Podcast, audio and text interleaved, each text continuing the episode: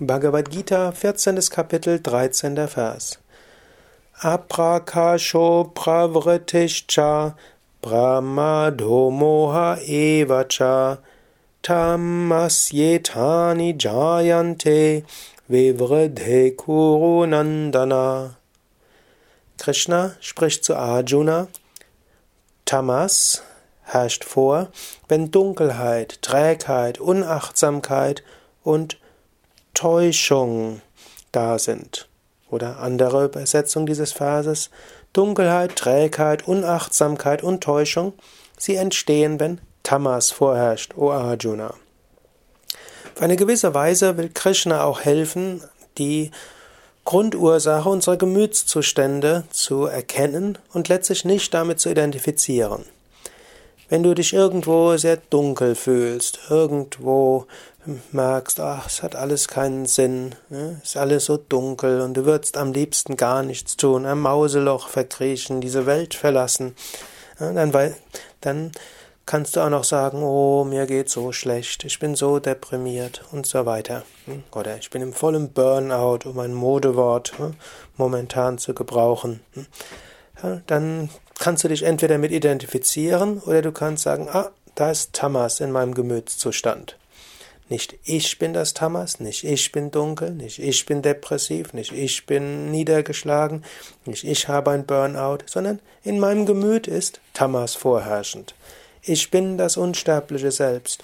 Und du kannst einen Moment lang innehalten und spüren, ja, hinter dieser Dunkelheit, hinter dieser Trägheit, hinter dieser Melancholie, da ist immer noch Freude in meinem Herzen. Ganz tief innen bleibt das, das geht niemals weg. In meinem Gemütszustand ist momentan Tamas vorherrschend und deshalb bin ich so. Und das hilft sehr. Gerade wenn man in einem negativen Gemütszustand ist und sich damit identifiziert, wird es ausgesprochen schwierig, dort rauszukommen. Wenn du aber einfach weißt, ja, ich bin gerade in einem tamassigen Gemütszustand, dann weißt du, gut, nach einer Weile geht der tamassige Gemütszustand schon zu Ende. Oder du kannst sagen, ja, ich kenne ja Mittel, um aus einem tamassigen Gemütszustand herauszukommen. Du kannst überlegen, was hat mir das letzte Mal geholfen, dort rauszukommen. Es kann sogar gut sein, dass du ein spirituelles Tagebuch geführt hast, wo du vielleicht drin stehen hast. Wenn nicht, empfehle ich dir, wann immer du in einem tamassigen Gemütszustand bist und wieder rauskommst, schreibe mal auf, wie bin ich dort rausgekommen. Und dann das nächste Mal, wenn du in einem tamassigen Gemütszustand bist, ja, dann lies mal die Seiten durch. Wie bin ich schon rausgekommen? Manchmal reicht es aus, das nur durchzulesen und du wirst ein Mittel finden, um dort herauszukommen. Oder einfach das Durchlesen an sich hilft dir aus dem tamassigen Gemütszustand herauszukommen. Des Weiteren, du kannst auch in Unachtsamkeit sein und du kannst getäuscht sein und das ist, wenn Tamas vorherrscht. Das hilft insbesondere, diese oder daran zu denken hilft insbesondere dann, wenn du dich sehr daran verhaftest.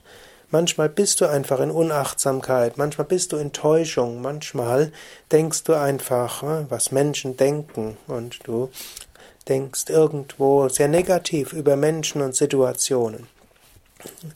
Und du bist daran verhaftet. Manchmal hilft es, wenn du erkennst, ja, ich denke negativ über die Menschen, weil ich getäuscht bin. Ich bin getäuscht, weil Tamas vorherrscht. Wenn das Tamas wieder rückgängig wird und Sattva vorherrschend wird, dann werde ich auch über die Menschen wieder positiver denken und werde die, die Situation positiver interpretieren. Du kannst sogar umgekehrt machen. Du kannst überlegen, ah, ich denke negativ, deshalb, weil ich getäuscht bin. Ich bin getäuscht, weil Tamas vorherrscht ich denke jetzt etwas positiver, dann komme ich wieder ins Wissen hinein, dann wird auch wieder Sattvik, Sattva vorherrschen. Überlege also, wenn du im Tamas bist, dass du nicht dich damit identifizierst und du kannst entweder sagen, ich warte jetzt einfach, bis das Tamas vorbeigeht, erkenne, ich bin nicht Tamas, ich bin nicht der träge, dunkle Gemütszustand, ich bin das unsterbliche Selbst, oder tue etwas dafür, um aus diesem Gemütszustand herauszukommen.